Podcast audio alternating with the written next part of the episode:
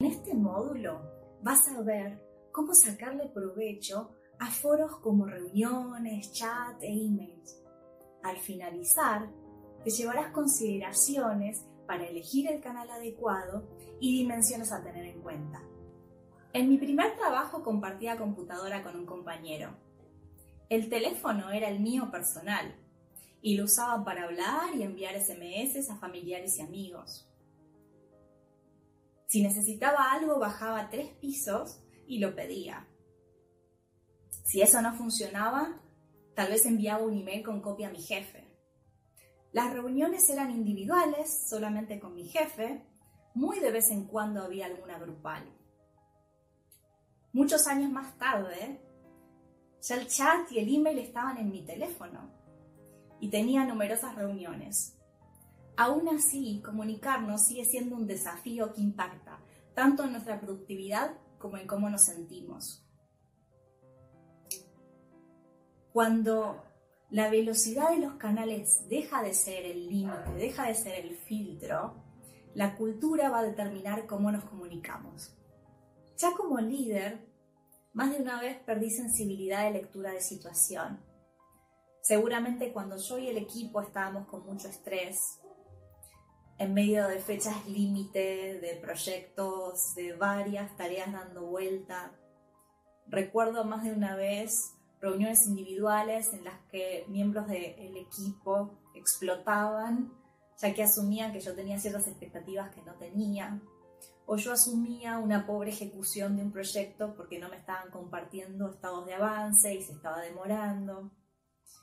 Entonces el equipo actuaba, yo interpretaba y así se hacían bolas de nieve que no nos permitían avanzar y muchas veces nos generaban más malestar. Hemos tenido distintos inconvenientes al comunicarnos por chat, email y reuniones.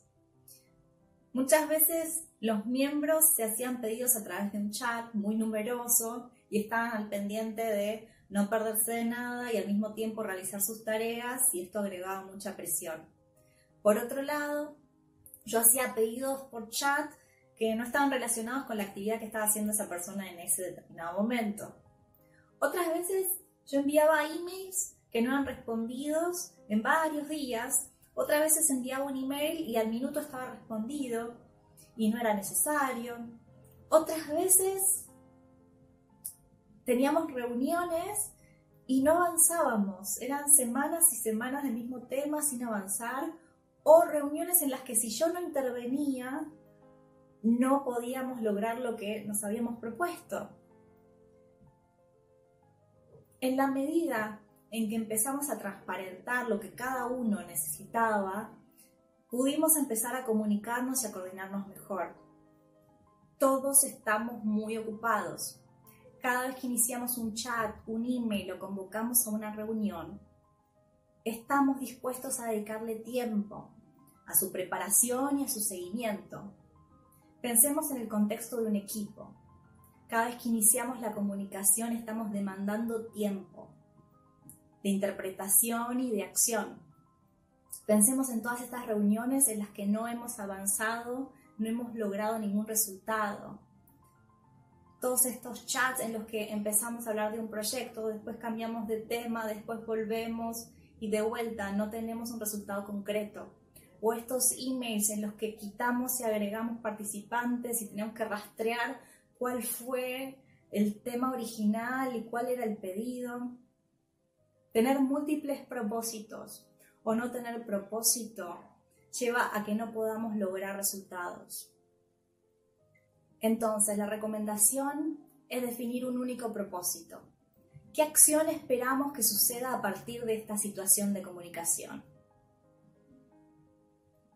Y ese propósito también va a definir qué canal vamos a utilizar. Pensemos en las reuniones, físicas o virtuales. Se tratan de foros que requieren de nuestra atención. Sí, varios de nosotros recordaremos momentos en que nuestra mente estaba en otro lugar. Sin embargo, si es adecuada, necesitamos estar ahí para poder participar y lograr resultados. Ahora, implica que tengamos que coordinar horarios, si son muy frecuentes, las agendas se convierten en Tetris y el tiempo no es solo el tiempo de la reunión, sino desde que nos desconectamos del tema anterior en el que estábamos trabajando y nos conectamos con lo próximo que viene. No estoy diciendo que dejemos de tener reuniones. Sin embargo, la mayor cantidad de interacciones que tenemos son administrativas o transaccionales y pueden ser por email o chat. Sugiero que dejemos para las reuniones propósitos complejos como toma de decisiones, resolución de problemas, revisión operacional o temas que tienen una carga emocional mayor, como relacionamiento, devoluciones de desempeño, retroalimentación. El chat nos permite tener un intercambio inmediato, coordinar acciones en vivo, mensajes cortos, ahorrarnos largos emails explicativos. Sí sugiero evitarlo para contextos cargados emocionalmente o complejos. Por otro lado, es tan sencillo iniciarlo que muchas veces no tenemos en cuenta a la persona que lo está recibiendo, que tiene que dejar de ser lo que estaba haciendo, concentrarse en el chat, después desconectarse, volverse a concentrar en la tarea anterior. Y esto es particularmente relevante a cuando estamos en posiciones de liderazgo, porque muchas veces por jerarquía nos responden inmediatamente cuando podían esperar horas y generamos un estrés y una presión que no hacían falta. Entonces, aquí es clave que acordemos cuáles van a ser los tiempos de respuesta según la situación. El email nos permite elegir en qué momento del día vamos a responder, organizar nuestra agenda. Generalmente se toma un estándar de 24 horas. Varias reuniones pueden ser reemplazadas por emails, en las que solo queríamos compartir un material sin ningún tipo de participación, discusión. Por otro lado, es útil cuando la situación es poco compleja y tenemos gran cantidad de información. Algo a tener en cuenta es que si nos encontramos con idas y vueltas, idas y vueltas de varios emails, tal vez está postergando una resolución que requerimos y allí recomendamos pasar a otro foro. Tal vez 15 minutos de una reunión nos puede resolver meses de intercambios. Los integrantes de un equipo del que era responsable tenían un excelente desempeño individual. Sin embargo, cuando nos reuníamos, no resolvían, no proponían soluciones para los obstáculos que estábamos enfrentando. Evidentemente, estos no eran inconvenientes de cada uno de los miembros. Yo estaba asumiendo que todos sabíamos cómo lucía una buena reunión. A partir de ahí, empecé a definir una estructura con un propósito y una agenda. El propósito debe estar alineado con nuestros objetivos, con nuestras prioridades. No puede ser venimos porque es una reunión recurrente. Y la agenda debe tener muy pocos puntos. La idea es que esto sea un encuentro participativo, no una exposición o una conversación entre solo algunos de los miembros. ¿Quiénes deben asistir? Recuerdo una vez en la que un líder de proyecto organizó una reunión. Había cinco salas conectadas con cinco o seis personas cada una. Había directores que no estaban familiarizados con el proyecto, faltaban expertos que tenían conocimiento clave para avanzar. Por supuesto que el resultado no fue bueno, además de que perdimos mucho tiempo. ¿Quiénes deben estar en una reunión? Ese encuentro tiene que estar restringido para asegurar máxima participación. Solo deben estar quienes toman decisiones, expertos, expertas o representantes de equipos que van a ser afectados por una decisión. Y esto es válido también para cuando asistimos a reuniones. Es crítico que empecemos a tener estas conversaciones sobre ¿estoy agregando valor o confusión? ¿Debo estar porque simplemente debo estar y es costumbre nuestra participar? Las reuniones las reservamos para ciertos propósitos únicamente y es muy difícil coordinar acciones. Entonces el tiempo que tenemos juntos debemos aprovecharlo al máximo. ¿Cuántas veces empezamos una junta 15 minutos más tarde cuando disponemos de una hora? Es 25% del tiempo. Podemos dividir el encuentro en tres secciones. La primera sección es una introducción. Repasamos el propósito, la agenda, pues el que cada uno de los miembros comparta qué sucedió entre la reunión anterior y esta. En la segunda sección, los integrantes comparten sus opiniones sobre el punto que estamos tratando. Y en la última sección, llegamos al compromiso, en la cual definimos quién hace qué para cuándo. Una vez que elegimos el chat como canal según el propósito, por ejemplo, una situación administrativa donde requerimos accionar rápido, debemos establecer el tono. A diferencia del email, nos ahorramos las largas introducciones. La comunicación es breve, al punto. Aquí debemos tener en cuenta que podemos ser malinterpretados. Sugiero evitar emoticones y GIF, excepto que conozcamos muy bien a la otra persona y cómo lo va a entender.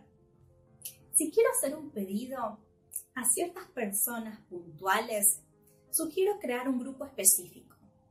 Evitar los chats colectivos en los cuales hay miembros que no son parte del proyecto sobre el cual quiero conversar, o tal vez los integrantes que sí deberían estar involucrados no están prestando atención en ese preciso momento. Con respecto a los tiempos, sí hay una expectativa de respuesta inmediata, de apenas veo el mensaje responder. Entonces, si tengo una posición de liderazgo o jerárquica, tal vez estamos poniendo mucha presión sobre los miembros si iniciamos chats constantemente. Sugiero que clarifiquemos en cuánto tiempo realmente necesitamos esa respuesta. ¿Es dentro de la hora? Pueden pasar cuatro horas. Asimismo, si hay miembros del equipo que no responden los chats o los responden días después, ahí sugiero tener una conversación sobre cómo nos vamos a comunicar de forma efectiva. Asimismo, si inicio varios chats por día, van a perder relevancia cada uno de ellos, van a dejar de parecer urgentes. El compromiso en el chat también tiene que ser claro. ¿Quién va a hacer qué para cuándo? Antes de pasar a otro tema. Hablemos de los emails. Aquí la conversación no es inmediata. Muchas veces los utilizamos para darle seguimiento a reuniones, acciones que salen de las mismas. El email tiene la particularidad de tener tres destinatarios. A, de quien espero la acción. CC o copia, a quien quiero mantener informado de la existencia del email. CCO o copia oculta. Aquí no quiero develar la identidad del destinatario. O quiero que la cadena de emails deje de incluirlo. Muchas veces utilizamos mal estos campos. Colocamos en copia a alguien de quien esperamos una acción o siempre ponemos en copia a una persona y su casilla de email se llena de mensajes que no puede priorizar. Otras veces tenemos una cultura de falta de transparencia y siempre utilizamos la copia oculta. Con respecto a los tiempos de respuesta, 24 horas es aceptable. Y se espera tener una primera respuesta en ese tiempo, aunque no esté resuelto el problema. Cuando redactamos un email debemos considerar a la persona que lo tiene que interpretar y realizar una acción a partir del mismo. Entonces debemos ser breves, ir al punto. Si vamos a redactar un email largo, considera dividirlo en partes. Por otro lado, es una buena práctica hacer una breve introducción al principio de qué es lo que esperamos de la otra persona en el asunto debemos poner contenido que refleje exactamente lo que va a suceder en el email. Para finalizar, te propongo que hagas el siguiente ejercicio. Imagina una hoja en blanco. Piensa en cuál es el impacto de la comunicación que tienes en el equipo, en tu persona, y cuál es el impacto que está teniendo en cada uno de los miembros. ¿Cómo quieres que empiecen a hacer los chats individuales? Y los chats grupales, ¿cómo quieres redactar tus emails? ¿Cómo quieres organizar y facilitar tus reuniones?